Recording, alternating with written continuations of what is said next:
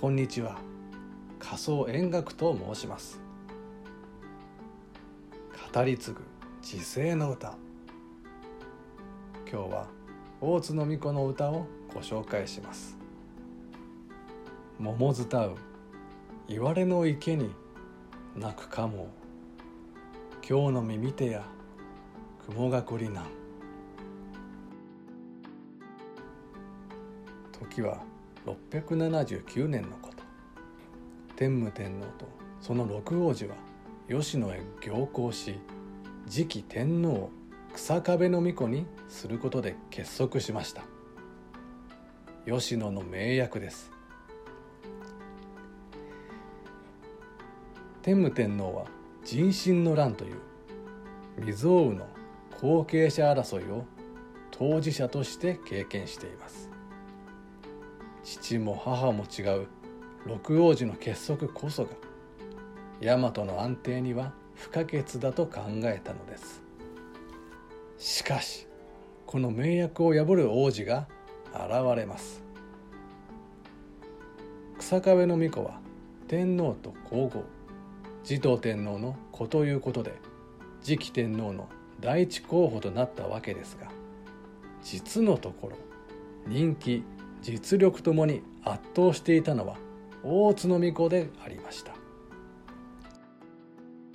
その大津の巫女が謀反を起こしたのです。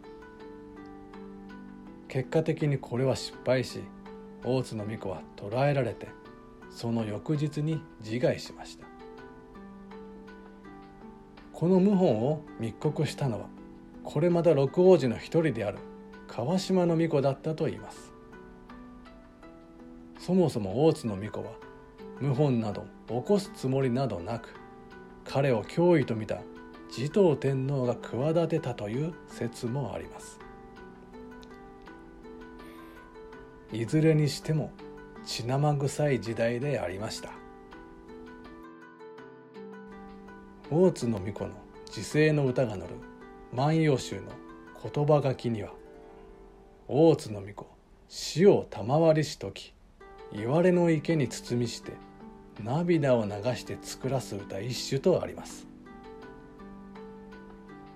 これぞまさに自世という歌でありますが自分が殺される前に歌を読むなんてことは尋常ならざる技です。